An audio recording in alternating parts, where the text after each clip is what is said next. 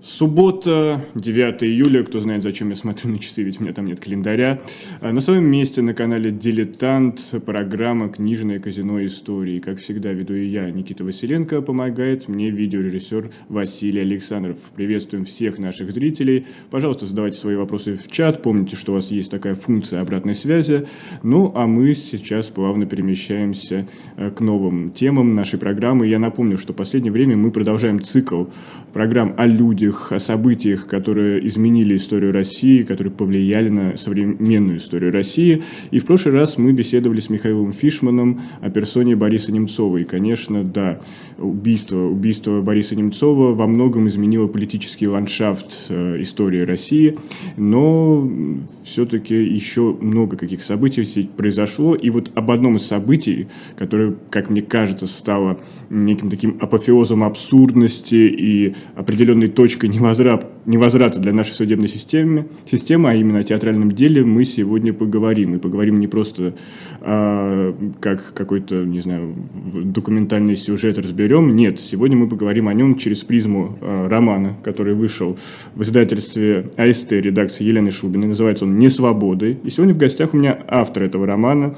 журналист Сергей Лебеденко. Сергей, здравствуйте. Да, привет всем. Здравствуйте, спасибо, что слушаете нас в субботний день. Да, вот так проводим досуг в субботний день. И, Сергей, я не знаю, я все-таки ожидал, что вы со мной сейчас сразу же не согласитесь, и что э, театральное дело – это не самое абсурдное и не апофеоз того, что происходит с нашей судебной системой. Особенно на фоне вашего бэкграунда как судебного корреспондента. Слушайте, ну у нас абсурда столько происходит в судах, что у нас тут на днях человека за слово «война» на 7 лет приговорили к тюрьме. Тут абсурд происходит каждый день, и сложно уже сказать, где он начинается, где он заканчивается. Кажется уже, что он всегда был. То есть, разумеется, это неправда, но да, были какие-то знаковые дела, которые сделали систему такой абсурдной, и театральное дело — это одно из них. Это абсолютно... Я здесь не могу никак с вами поспорить. Я сразу скажу нашим зрителям, что роман «Не свобода» — это ваша дебютная книга, и поэтому очевидный вопрос, почему именно из всех э, дел, которые вы освещали, вы выбрали именно театральное?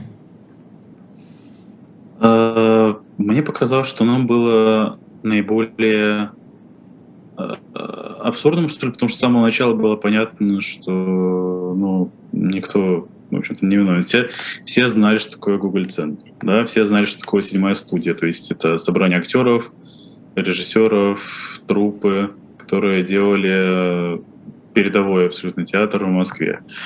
Это знала и культурная публика, и публика даже за пределами театрального сообщества об этом прекрасно знала. Обвинять их в том, что они наворовали деньги, это ну, это, это абсолютно глупость, да, то есть э, все, кто видел их спектакли, не понимали, что, ну, люди вложили туда свою душу, они не стали бы на этом воровать, то есть это абсолютно было безумие. И это подтвердилось потом, конечно, о том, что это дело разваливалось, тем, что это дело разваливалось с самого э, начала, не было никаких-то доказательств вины людей, и, соответственно, интуиции, которые были по поводу отсутствия какого-либо и абсурда, они, она подтвердилась. Вот. Но на фоне других дел, которые я освещал, там дело Никиты Белых, например, или дело Алексея Люкаева, или а, там, дел, связанных с там, участниками болотного дела там, и так далее, там ты видел э, какие-то э, желание преследовать вот конкретных людей, политический и политический какой-то подтекст. И здесь же подтекст был с самого начала непонятен, и это добавляло абсурда. То есть кто решил. То есть нам понятно, власть преследует э, противников вла- власти, соответственно, использует суд как инструмент. А здесь, а кто это делает? Зачем это нужно?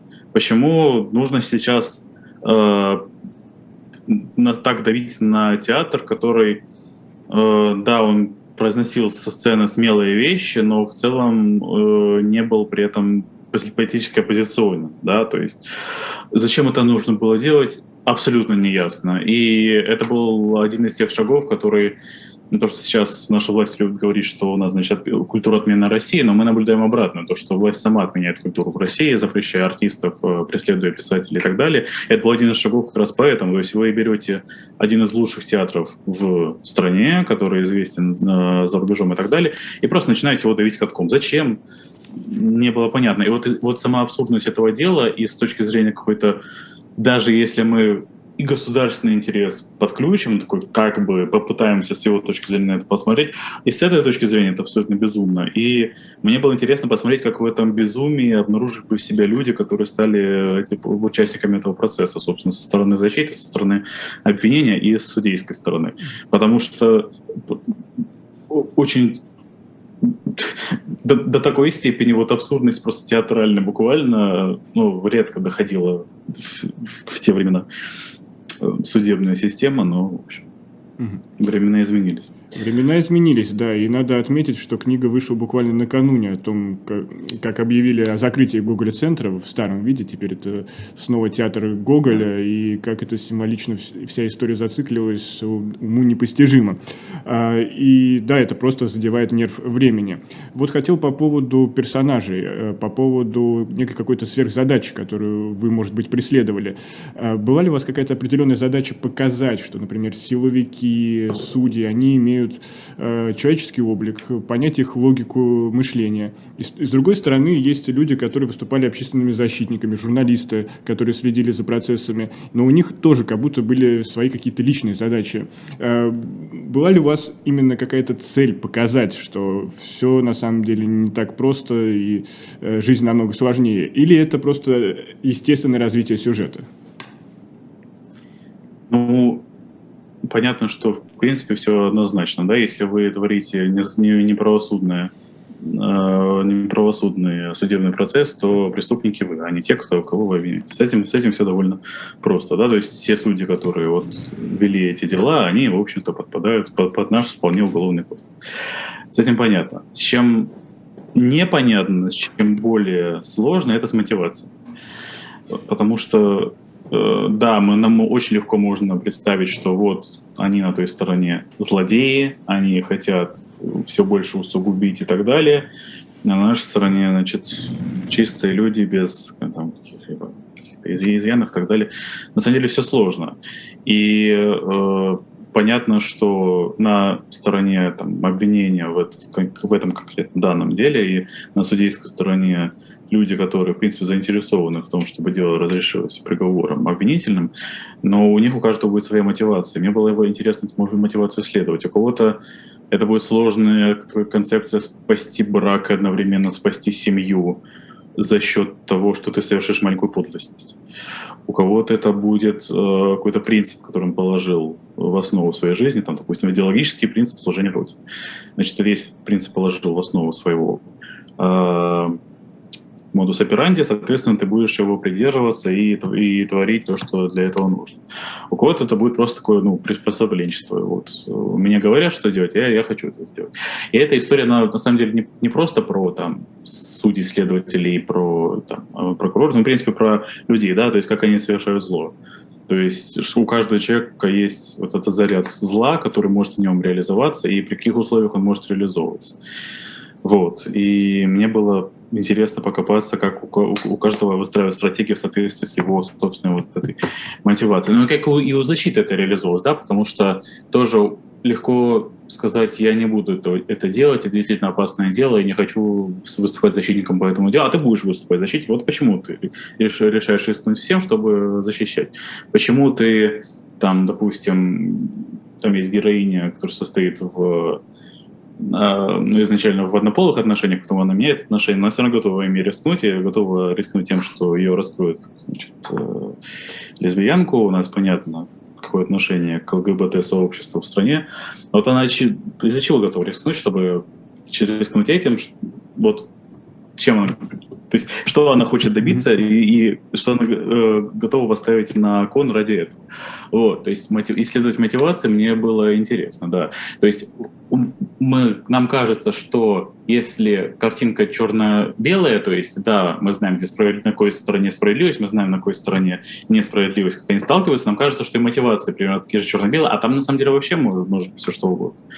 И там под конец же в книжке видно, что даже люди, которые, э, в принципе, лояльны системе, они могут выйти против системы, если не понимают, что то, что творится, это, ну, ну, это против, собственно, интересов системы самой. Я все-таки уточню, почему вы не выбрали конкретного персонажа? То есть, понятно, угу. там преследуется несколько историй, которые потом э, стягиваются в один клубок. А почему нельзя было все это посмотреть через призму, например, э, судьи? У вас э, Мария, Марина Костюченко, если я правильно помню, да. фигурирует как судья театрального дела. Вот у нее тоже своя довольно драматичная история выходит, и а, вполне она могла бы раскрыть все те вопросы, которые вы поднимали в книге. Или это не так? Или это мне только кажется? Мне кажется, что это не совсем так, потому что, ну, помимо того, что книги, в принципе, про театральное дело, это еще немножко триллер, да, политический. А, триллер, триллер, посвященный тому, почему театральное дело возникло. Ну, то есть, это понятно, у меня это спекуляция чистой воды, но основанная на том, что я слышал от людей, которые работают в, работали в Google-центре, и от каких-то из театральных кругов. Вот. То есть это спекуляция, но мне было важно показать вот этот вот принцип, когда происходит какая-то, совершенно случайно происходит какая-то штука, происходит без интереса. Вот. Проклятие органов здесь, допустим, к театру. После этого есть некие силы, которые хотят этим воспользоваться, чтобы набить себе политические очки. После этого начинает потихоньку разворачиваться каток, и как этот каток влияет сразу на разных людей. Здесь нет какой-то прямо стратегии, почему я вот решил выбрать несколько героев, просто мне было так интереснее. Все, это единственная стратегия, которую я могу сказать. Возможно, да, с какой-то точки зрения стоило выбрать одного героя, и я сейчас слышу отзывы, что героев слишком много. Да, ну, возможно, так и есть. Но мне вот было интересно показать с разных сторон. В данном случае. Может быть, я не был неправ. Может быть, стоило поступить по-другому. Но получилось, как получилось. Это, еще раз напомню для наших зрителей, ваш дебютный роман. И, как вам кажется, где вам не хватало опыта? Я вот, признаюсь честно, скажу не в обиду, а, когда я читал, мне проще всего давались отрывки, где были описания судебного процесса, а, каких-то допросов. Я понимаю, что вот здесь вы на этом руку набили, и вам получилось очень хорошо переложить в художественном плане. А, но вот те же самые какие-то любовные линии или триллеры иногда меня заставляли возвращаться на несколько страниц назад и снова перечитывать, потому что я начинал как-то даже, э, признаюсь, путаться. Но это может быть я, как э, человек, который воспринимает таким определенным образом. Но вот у вас свое какое-то ощущение сложилось от, от работы над книгой, вот где вам необходима была помощь, какая-то консультация? Э, ну да, собственно, вы правы в том, что суды давались легче, потому что я все-таки два года работал судебным корреспондентом и представляю, как это делается. Сложнее всего, наверное, даже не какие-то моменты с триллером, потому что там, ну, э, герои, э, прототипами которых стали известны довольно-таки в общем-то, влиятельные политики лица, об, об этих людях уходило очень много расследований, уходили даже книги. То есть э, представить их мотивации, представить их действия, представить их голос, этот голос героя, голос персонажа, то есть то, как он говорит, как он действует, э, какими жестами он это довольно просто. Это не особо требовало какой-то э, большой подготовки. Сложнее всего было, наверное, с эпизодами там в самом конце, когда э, у меня героиня, прототипом которой стала Нина Маслеева, бухгалтер, собственно, главный бухгалтер седьмой студии, бывшая, которая единственная, которая дала признательные показания по э, делу и, ну, собственно, лжесвидетельствовала против э, других участников. А, она у меня там сидит в СИЗО, и мы несколько глав проводим с ней в СИЗО и на допросах. Вот главы в женском СИЗО мне дались сложнее всего, потому что, собственно, в камере СИЗО я не был, и я надеюсь, что я там не побываю. Um, то есть я не мог как-то своим добавлять свидетельства и понимать, ну, и, то есть все, на что я опирался, это опять-таки на описание того, как это СИЗО выглядит. Uh, вот. И мне кажется, что получилось довольно точно. Единственное, я там допустил немножко такой отход от э, действительности. А, то, что в женских СИЗО нету дорог, mm-hmm. которые есть в мужских СИЗО, то есть передвижение грузов между а, камерами. А, у меня в книжке они есть, но чисто с сюжетной целью. Вот. Там есть отдельные какие-то моменты, когда можно передавать груз из одной камеры в другую, но это не складывается в какую-то систему. Ну, в общем, неважно. Uh-huh. А, вот. Но это была, наверное, такой единственная принципиальная часть, где мне приходилось очень сильно опираться на источники. Uh-huh. В остальных там, конечно, был опыт общения с... Потому что у меня есть опыт общения с прокурорами, со следователями, с адвокатами, с судьями. Вот, поэтому там было чуть попроще. Ну, когда вы описывали женское СИЗО, мне захотелось перечитать э, дебютный тоже, дебютный роман Киры Ярмаш про э, А, необычные, как я уже заб, название забыл, необычные происшествия в камере номер три, по-моему, как-то так, так называется. Да, да, да вот, да, видите, помните. Да, ностальгические воспоминания вызвали э, эти главы. А если касается дела именно людей из силового ведомства, э, понятно, что тут и по вашей журналистской специальности было соприкосновение с этой сферой, э, но все-таки если нужна была какая-то внутренняя специфика, потому что у вас очень подробно так описывается противостояние так называемых башен или, не знаю, э, ведомств. Здесь у нас э, Федеральная служба безопасности, здесь Следственный комитет, здесь МВД. А здесь вам было достаточно того материала, который есть в публичной сфере, или вы все-таки искали какие-то консультации, может быть, среди э, бывших или нынешних представителей этих ведомств? Я сомневаюсь, что я бы их получил. У меня как-то была идея сделать проект монологов от сотрудников МВД, бывших и нынешних. Было сразу после протестов 2019 года, летних, в Москве, э, когда протестовали против недопуска оппозиционных кандидатов на выборы в Мосгордуму. Э, я тогда хотел опросить, собственно, бывших сотрудников Росгвардии, типа, почему вот Почему людей избивать? Там, У меня ничего не получилось, потому что люди просто не хотели говорить. И я боюсь, что э, если бы я попробовал сделать такие интервью, то получилось бы то же самое. Со мной и участники э, театрального дела не особо хотели говорить. Со мной единственное согласился поговорить о, э, Лысенко, это адвокат Юрия Итина. И вот с ним у нас было большое, большое интервью, я с ним говорил, я это потом очень, очень сильно использовал в книге. А, вот. А в работе э, над книгой я очень сильно пользовался эм, Агентура.ру, сайта, собственно, Андрея Солдатова, Ирины Рапарган, их, их книгами. А, также есть большое-большое расследование, которое называется ФСБ досье. И был ряд публикаций в «Новой газете» о так называемых войнах силовиков. То есть о том, как там дело Дениса Сугробова, бывшего следователя МВД, э, который был очень громким, и дело Михаила, его, кажется, зовут Максименко, бывшего зама э, Бастрыкина э, в Следственном комитете, как они складывают единую систему того, что ну, там ФСБ, оно подчиняет другие силовые ведомства в стране, оно замыкает их на себе. Вот. И я, наверное, взял не буквально фактуру оттуда, а ну, мне было важно взять динамику отношений между разными ведомствами, показать, э, какое соотношение в этой динамике.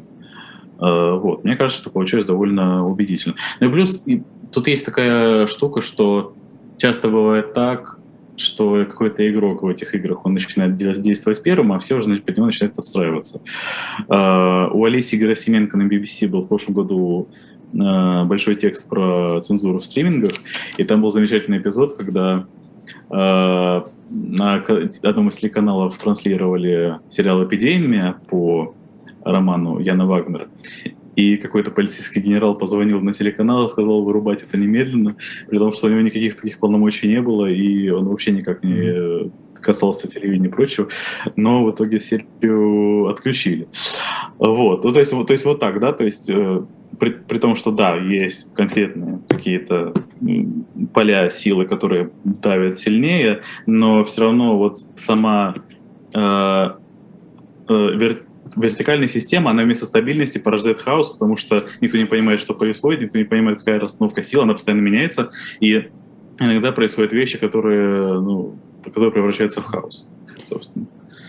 А не страшно было лезть в эту сферу? Я понимаю, что вы журналисты, давно с этим работаете, но здесь а, конкретно вы вырисовываете персонажей, которые основаны на прототипах, и они очень сильно угадываются. Например, а, бывший зам главы администрации президента Юрий Бобров. У вас есть такой персонаж, но тут э, очевидно, кто, кто это.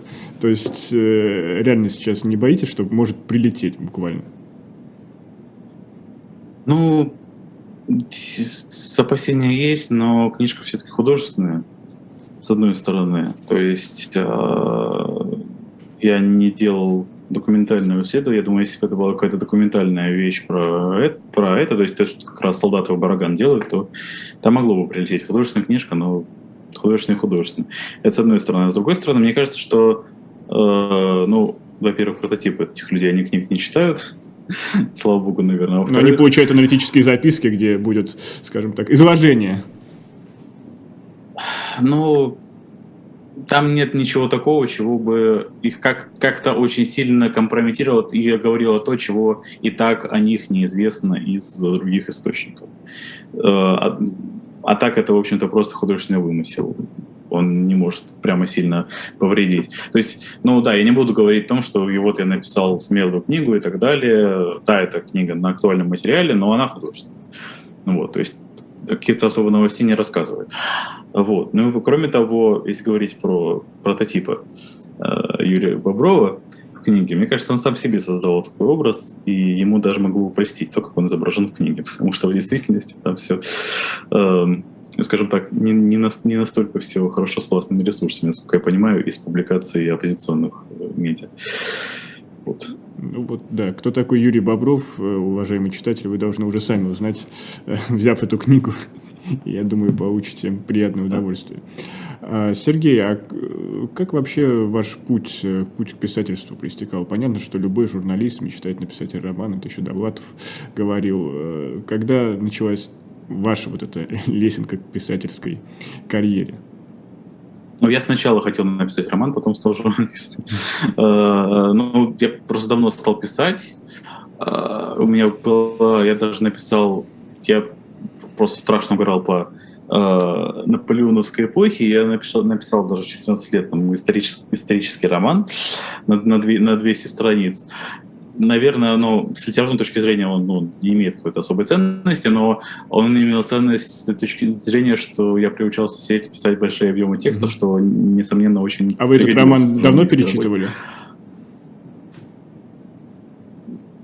Ну, если честно, да, я давно его не, не перечитывал. То есть мне просто кринжово его, если честно.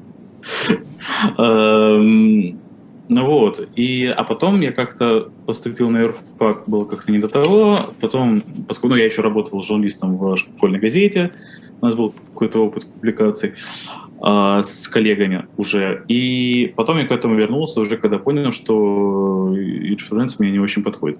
Вот. Ну, то есть в книжке там у героя обратная ситуация, то есть он выучился на журналиста, понял, что mm-hmm. нет, что-то не то, я хочу вот прямо людей защищать там и так далее. А у меня было наоборот, то есть я понял, что вот юридически очень туго информировать я умею, писать я умею, значит, я попробую так делать. Вот. И э, ну, я учился тоже на литературном мастерстве на магистратуре в Вышке. После этого и работал журналистом, то есть э, и я вообще планировал о другом писать свою первую книжку, но mm-hmm. получилось так, что о чем, мне если не секрет? сказали. Но она была про... Она тоже была про 19 век, а это была историческая фэнтези про отношения России и Финляндии. Mm-hmm. Тоже сейчас а, актуальная книга понял, довольно. Мне...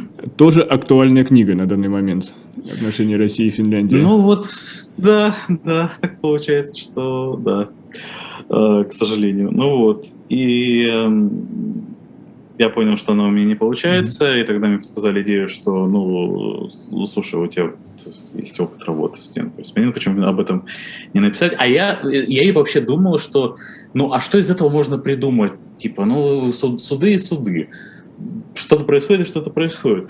Но потом, когда мне подсказали эту идею, я стал думать там, понял, что театральное дело, тем более, что я на нем очень много работал, так, начал собирать, собирать, собирать, что-то и, и понял, что да, из этого может что-то получиться, и после этого я начал писать его уже, да, э, как художественную книжку.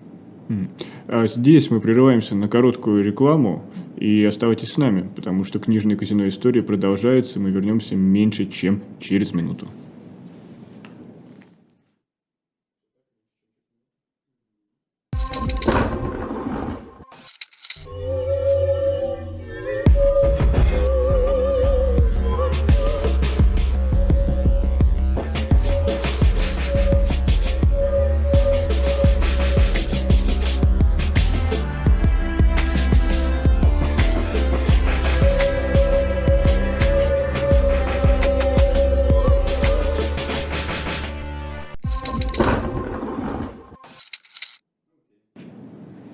Книжное казино истории продолжается. Я напомню, что мы вещаем на канале «Дилетант». И сегодня у нас в центре внимания роман «Несвобода». И в гостях автор романа Сергей Лебеденко. Напомню, что в основе сюжета лежит дело седьмой студии. Оно же театральное дело.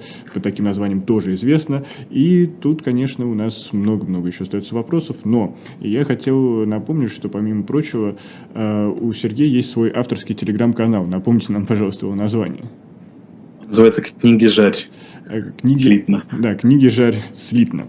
А, слитно, да, это имеется в виду, что все вместе слитно пишется. Да. И здесь я это хотел обратиться к, э, к вам как, ну, вы можете себя назвать литературным критиком? Или просто а, обоз... да, литературный конечно, обозреватель? Да.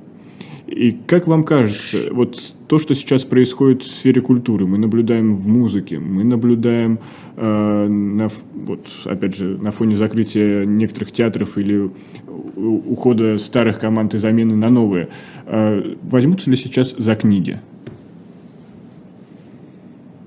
Ну, за книги в какой-то мере уже взялись, да. У нас был эксцесс э, магазином «Молодая гвардия», когда изымали из продажи книги Бориса Акунина. В итоге издательство Захаров целиком изъял у них с продажи своей книги.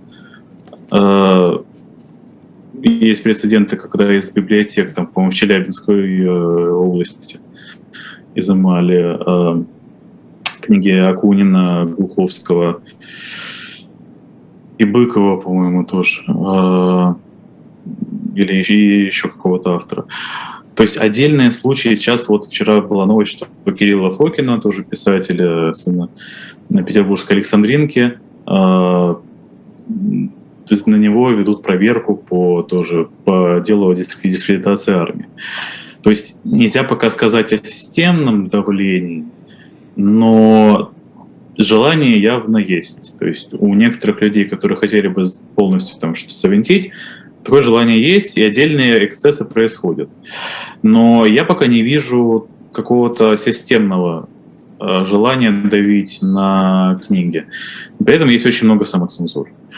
Э, мы знаем, что последняя книжка Виктора Шендеровича, которая вышла вот тоже буквально только что, ее изъяли... не считают иностранным агентом. Да, да, да, его считают иностранным агентом. А, и эту книжку изъяли из продажи в Московском доме книг. Если, если я ничего не путаю, по-моему, это было в Московском доме книг. Вот, то есть сейчас а, гораздо больше актов самоцензуры, то есть не пускать книги, про, про которые много говорят нехорошего. Там Елена Ямпольская писала вот э, жуткую колонку про «давайте запретим Глуховского Акунина». Ну, короче, лишим книжный магазин остатков и доходов. запретив этих авторов. А, и вот таких авторов некоторые пытаются ну, играть в самоцензуру, думая, что это поможет. На самом деле это не помогает, как мы видим на примере а, Беларуси, где там, издательства, которые шли на самоцензуру, их все равно закрывают. А, я не уверен пока, что мы идем по белорусскому сценарию, где у нас книга Ольгерда Бахаревича «Собаки Европы» вполне вполне художественная, признана экстремистской, где у нас под негласный запрет попал Орел 1984. Такого пока не чувствуется, но э, кто еще мог полгода назад предположить, что случится 24 и 2, например, да, никто не мог mm-hmm. предположить. Ну и, в общем, тут тоже ты не можешь предположить, что будет завтра, что будет вообще сегодня в конце дня. А, вот, поэтому я не могу предсказывать. Мне кажется, пока системного давления на литературу нет, но все может измениться вот буквально ну, в считанные дни. Ну, хорошие индикаторы есть. Опять же, вышла новая книга Киры Ярмаш «Харасмент», хотя, казалось бы, персона Киры очень много вызывает вопросов с разных сторон. А, вышел Борис Акунин тоже со своей новой книгой. Художественная часть а, его проекта «История российского государства». Он, уходя, спросил про эпоху Николая II, детектив в лучших традициях а, его фондарниады. И также вышла ваша книга, потому что действительно по нынешним временам она кажется довольно смелой. Но если все-таки гайки... Ложка еще такая. Да, да, мы не будем говорить даже про цвета, тут уже э, само название. Но мы не специально, мы не специально. Это, это, это была идея художницы, если честно, с ней даже не контактировал по этому поводу, но идея, конечно, не а, Но здесь понятно, что синий и желтый цвет, они очень сочетаются. Это, никто даже не, не спорит, это э, классика дизайна, назовем это так. Но если все-таки гайки закрутят, э, как вам кажется, снова будет скульптура сам издата, там издата, или рынок сейчас работает по-другому и найдется какой-то третий путь? Я думаю, что да, будет. Э, во-первых, сразу резко повысится количество самоздата. У нас гораздо больше возможностей самоздата благодаря интернету. А, в качестве ответа сразу начнется резкое давление, оно уже началось, в принципе, да. У нас э, сайт Figbook, который известен своими фанфиками, то есть очень много людей читают Figbook, метро и так далее очень популярный ресурс для чтения, он а, стал блокировать вещи, связанные с войной с Украиной, стал блокировать оппозиционные вещи под тем предлогом, что мы не публикуем политику. И я думаю, что все больше ресурсов будут как-то или переходить на... То есть они будут больше испытывать давление в связи с этим. И я думаю, что ну, слово задушить не получится никогда. Его не получится задушить даже 20 век, когда технология была не так развито, не получится и сейчас. Другое дело, что, конечно, станет сложно. Э, станет сложно как-то находить э, и читателя станет сложнее и прочее, но писатели выход найдут. Это, в общем, не вопрос. Если начнется давление, то ну, будет искать, будут искать пути как-то это обойти это давление, это даже не, это даже не вопрос. Вот. А, я даже не знаю, что добавить. Ну, то есть, да, определенно, мы, то есть какое-то противодействие будет со стороны. То есть будет и сам, и сам издат, и там издат все, что будет. А когда вы писали свою книгу, вы представляли своего читателя? Если да, кто он такой? Эм, ну, на самом деле это довольно широкий круг, я бы сказал. Потому что помимо того, что эта книга про актуальные какие-то политические ну, то есть события про суды, про театральные дела и так далее, понятно, что это будет интересовать э, людей, э, которые интересуются этим, э, этими вещами. Но помимо всего прочего, это просто, мне кажется, получился очень хороший сюжетный роман. Да? То есть по-настоящему с хорошим, интересным сюжетом, где, как мне кажется, не осталось сюжетных дыр такой хороший триллер. И, и как триллер его тоже можно читать. Вот. Другой вопрос, что там у некоторых читателей вызвали, вызвал вопрос э, там, чтения судов, потому что суды это ну, типа скучновато и так далее. Но это как с, не знаю, с книгами, где есть э, может быть, военный эпизод, когда ты пролистываешь военные эпизоды, чтобы перейти к каким-то другим. Ну, я просто скажу, что для меня всегда стенограмма – это как, э, простите, театральная пьеса. А, ну да, да, да, конечно. ролями, и, конечно, особый интерес даже, даже я вызывает, вызывает, когда ты просто сталкиваешься с реальными документами. Конечно, да. А классическая судебная драма это, по сути, просто немножко дистиллированные э, стенограммы судебных процессов, тех же американских. Вот, но, к сожалению, у нас судебная драма сейчас не очень возможна. А, а, вот, но так я думаю, что да, читатель самый широкий. Понятно, что в нынешние довольно тревожные времена это будет не самое успокаивающее, успокаивающее чтение, потому что книжка отчасти отвечает на вопрос, а чё, как мы пришли к тому, что у нас суды за слово «война» на 7 лет приговаривают э, людей но оно, по крайней мере, интересно читается и может что-то для читателя прояснить. А когда вы писали, вы давали какие-то главы, какие-то части своему бета-читателю, то есть тому человеку, кто вас э, давал вам свою оценку, чье мнение для вас было важно. И в этом плане, наверное, даже интересно, э, ну, хотя давайте на эту часть вопроса лучше сначала ответить. А, да, но у меня было несколько бета-ридеров. Э, мне кажется, это вообще очень важно для писателя иметь Особенно если нас слушают начинающие писатели, это, допустим, будет совет. Э, очень важно иметь людей, которые захотят почитать э, ваш текст на этапе рукописи, дать какой-то фидбэк, потому что очень важно смотреть на текст чужими глазами. Потому что свой, свой глаз замыливается, то тебе кажется, что у тебя хорошо получилось, то тебе кажется, что получилось какая-то абсолютно чушь, это невозможно читать. Хорошо, когда есть там один, два, три человека, которые могут почитать, сказать, что, там, что им нравится, что им не нравится с их читательской точки зрения, и уже э, на это как-то ориентироваться. То есть, да, для меня был важный момент, чтобы это было интересно именно читать как художественную книжку, не просто чтобы это было приближенное к реальности повествование. Ну, главное, чтобы это было интересно читать. То есть это для меня было важно, и мне кажется, что вот благодаря тому, что у меня были бета-ридеры, в том числе удалось этого добиться. А если ваш бета-ридер, э, ну, допустим, я не знаю, как было на самом деле, э, говорил, что, ну, Сергей, зачем вы сюда лезете? Лучше, чем процесс Кавки про суд не написать. Как вы боролись с демотивацией после какой-то такой определенной э, критики? А про Кавку, кстати, есть интересная история, потому что я говорил с одним из сотрудников Google центра, э, и он сказал, что процесс тут интересен не с точки зрения, что это прям идеальный роман про суд, немножко не, ну, не просто про суд, да, это про экзистенциальный ужас человека перед, перед жизнью, а про то, что там есть идеальное отображение того, как выглядит, как соотносятся суды и медиасфера. Там есть момент, когда э, К, Йозеф К приходит на суд, э, выступает с пламенной речью в свою защиту. Ему кажется, что он абсолютно убедителен. Но, во-первых, выясняется, что все зрители в зале суда, они сами следователи и прокуроры. А, там стоит толпа из, из 100 человек. А во-вторых, в этот момент, когда он уже заканчивает свою речь, у дверей начинают э, совокупляться какая-то молодая супружеская пара, и все глаза просто мгновенно переносятся туда, и Кавка, э, простите, Йозеф К. остается один просто на этой сцене, э, наедине с судом. И ну, это прям такой идеальный пример, как соотносится медиасфера с политическими процессами сейчас. Ну, они просто могут теряться в инфопотоке. Да?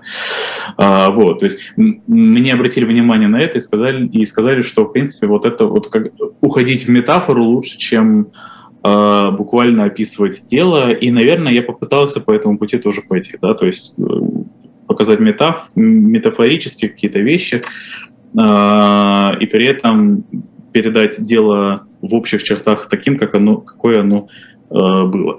Вот. Про э, то, что все уже написано, ну, каждое поколение по-своему осмысляет вещи, которые для него важны. А и если это какие-то более глобально абстрактные вещи, как вера, любовь, как свобода и так далее, так как какие-то более конкретные вещи, наш суд все-таки, да, он похож на абсурдные суды Австро-Венгерской империи, которая стал э, Кавка, в том числе как э, э, сотрудник, как э, страховой агент.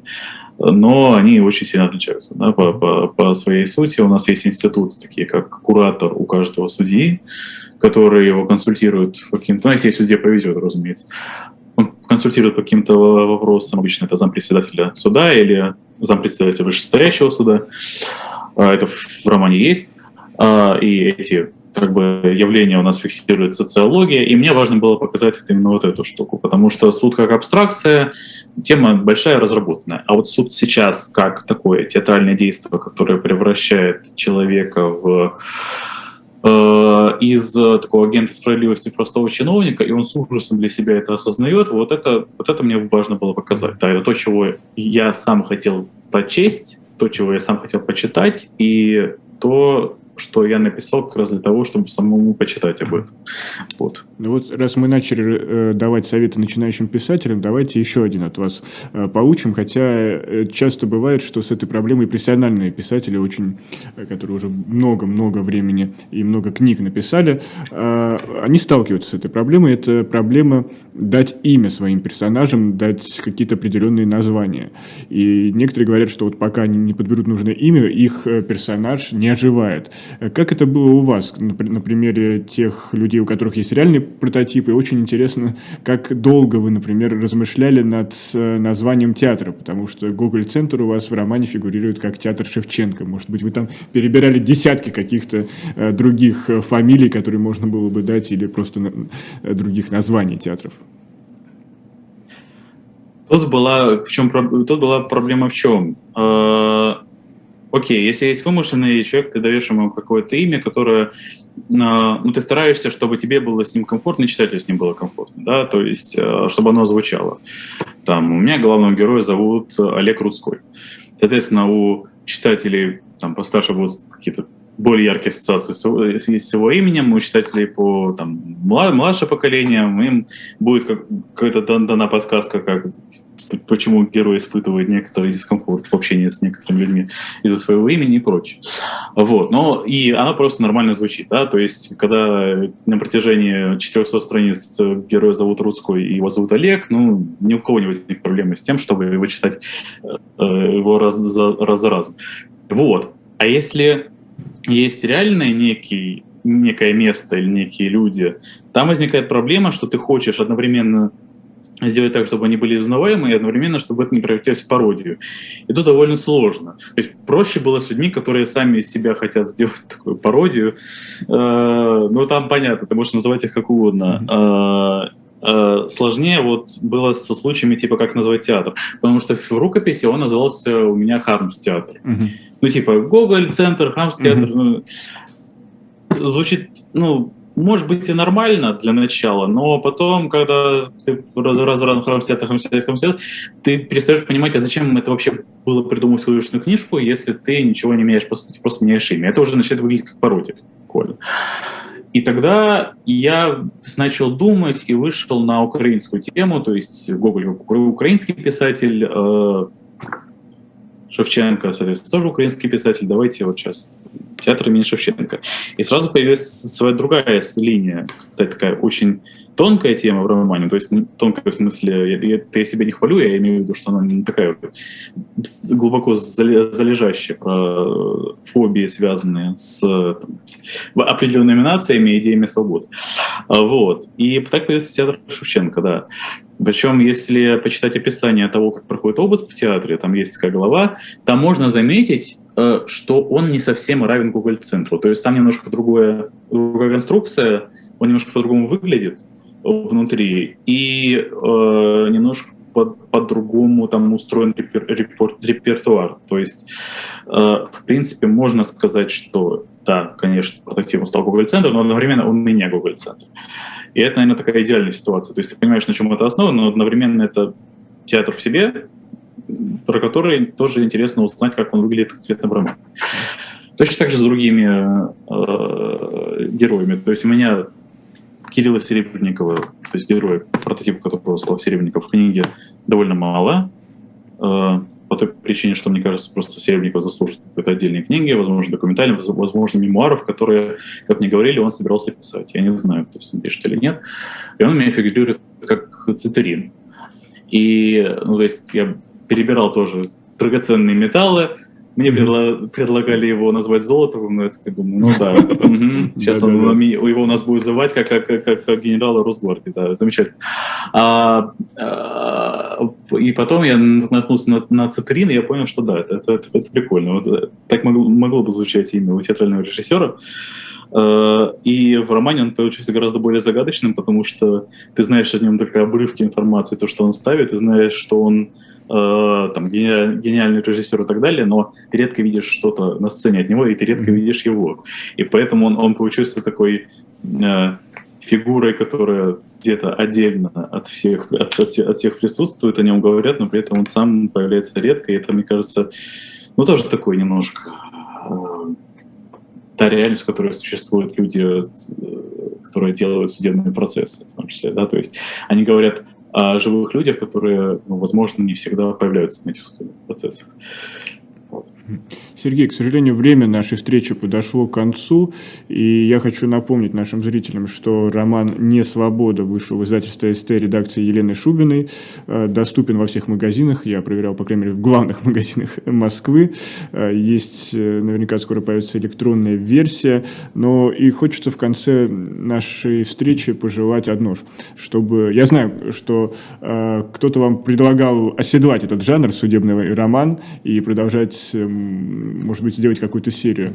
Но все-таки давайте пожелаем друг другу, чтобы наша судебная система больше нам не дарила никаких вот подобных сюжетов. И в этом да, плане хоть да.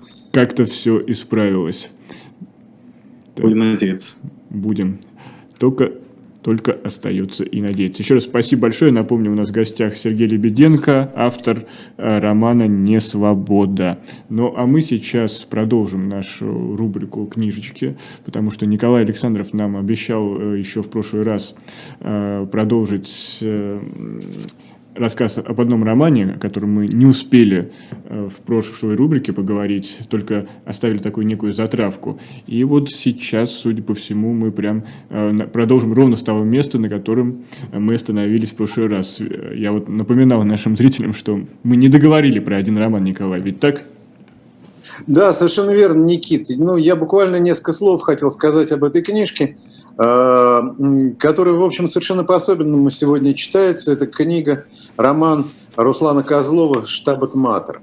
Э, это роман о боли. И э, сегодня в контексте современных событий роман, наверное, как и многое билетристика, может производить странное впечатление – но, собственно, ситуация довольно простая. Это неожиданный э, совершенно вирус или даже не вирус, а, как автор называет э, синдром Гувера-Джонса, э, который не поражает никакие органы, не вызывает патологий, предполагают, что это генетический сбой, из-за которого начинаются приступы беспричинной боли.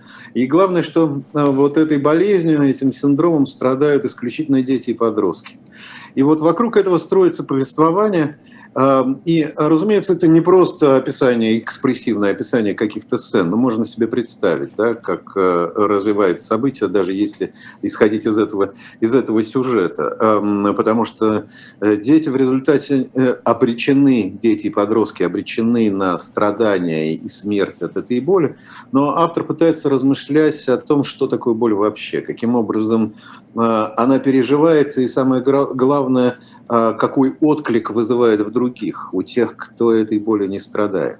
И в этом смысле мне кажется, что Э, эта книга необыкновенно, необыкновенно актуальна, то есть выходит за рамки просто чистой билетристики, э, ну или такой ординарной э, мейнстримовской билетристики, и заставляет задуматься над целым рядом других проблем. Не случайно на нее обратили внимание и Дмитрий Быков, и Муратов, которые рекомендовали ее к прочтению. А, ну вот это то, что касается предыдущего, скорее, mm-hmm. рассказа о той билетристике, которая появляется. Сегодня я хотел бы поговорить о истории мемуаров, тем более, что несколько книжек действительно заслуживают самого пристального внимания. И вот первая из них – это э, книга Ольги Черновой-Андреевой «Холодная весна. Годы издания» 1907-1921. Вышла она в издательстве АСТ. И это одно из... Редакция Елены Шубиной, которая у нас да, да, сегодня да, была. А, одно из удивительных свидетельств э, о русской революции и послереволюционных событиях. Но и здесь, наверное, э, стоит сказать, во-первых, эта книга рифмуется с недавно э, выходившей книгой дочерью, дочери Ольги Викторовны э, Черновой Андреевой, Андреевой Карлайль, Ольги Андреевой Карлайль, называлась эта книга э, «Остров Алерон» и рассказывала о эм, Э, годах оккупации немецкими войсками Франции об острове Алерон, где семейство Черновых-Андреевых, в частности, э, провело пять лет. Ну а Ольга Викторовна э, рассказывает о своей иммигрантской жизни. Я несколько слов просто скажу о том, что это был за человек. Отец ее был Митрофан Федоров, довольно известный художник, который умер во время блокады.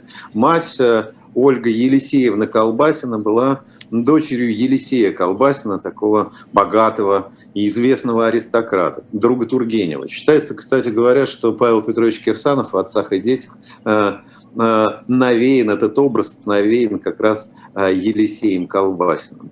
А, Ольга Елисеевна вышла замуж за Виктора Чернова, который был лидером партии эсеров, в 20-х годах через Эстонию семья бежала в Париж. Э, и э,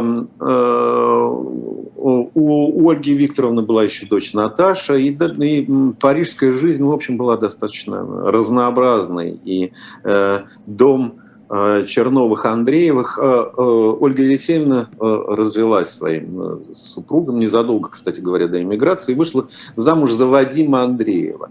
Вадим Андреев – сын Леонида Андреева, может быть, менее известный, чем другой его сын, сын Даниил Андреев. И, кстати говоря, братья оказались в разлуке на, вот после иммиграции а, в Вадима Андреева. Они встретились лишь 40 лет спустя.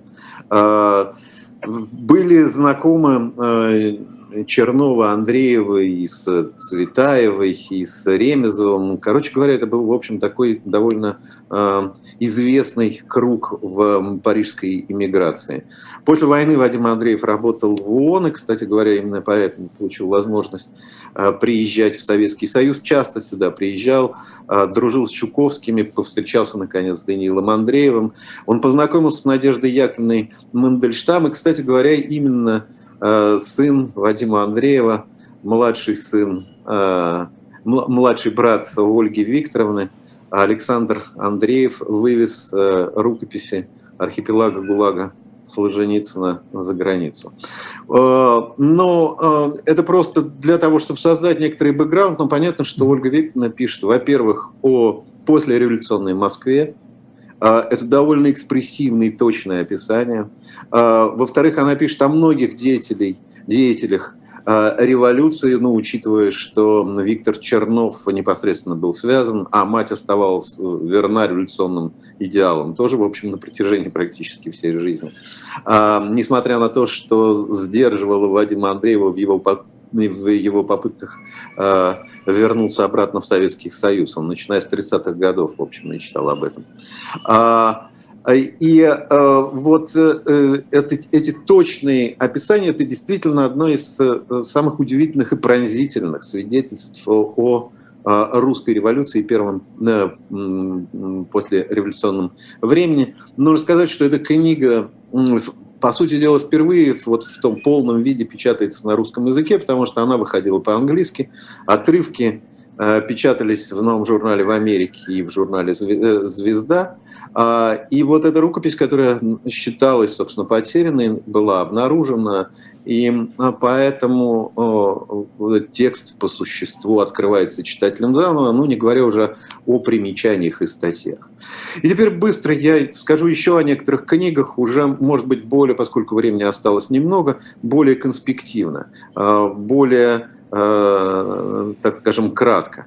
Э, во-первых, обращаю внимание на книгу, которая вышла в новом литературном обозрении. Она посвящена истории, но, разумеется, вот это, это исторический текст в контексте современных событий приобретает актуальность. Польша или Русь, Литва в составе Российской империи, Дариус Сталинус, э, ученый, профессор Института истории Литвы, Э, э, рассматривает политику э, Российской империи, царской России по отношению к Прибалтике, ну, в первую очередь к литовским землям. Обращает внимание на процесс русификации, который вообще был характерен для политики России, применительно к Польше, и применительно к Прибалтике, и, кстати говоря, применительно к Украине. И говорит о том, что эта политика дала результаты совершенно обратные тому, нежели те задачи, которые ставились, да, привели к результатам прямо противоположным. Еще одна книга на эту же тему, ну или на тему Центральной Европы и Украины. История Украины, южно-русские земли от первых киевских князей до Иосифа Сталина. А, автор этой книги Уильям Аллен. Вышла она в издательстве «Центр э, Полиграф», но, э, к сожалению, э, «Центр Полиграф» не всегда снабжает предисловиями или какими-либо объяснениями, аннотациями свои издания.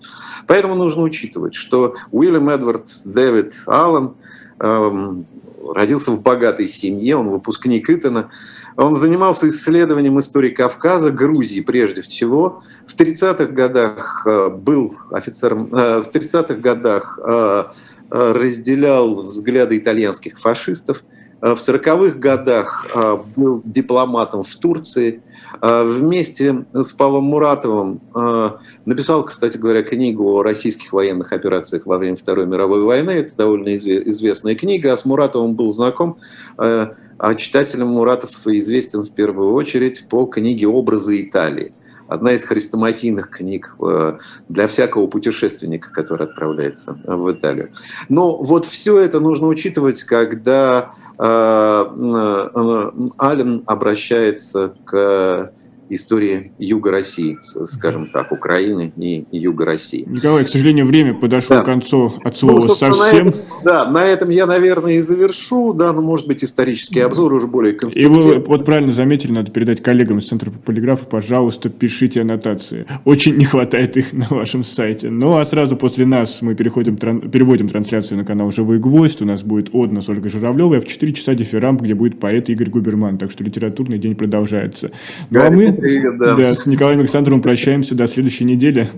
Всего да. самого доброго. Всего счастливо.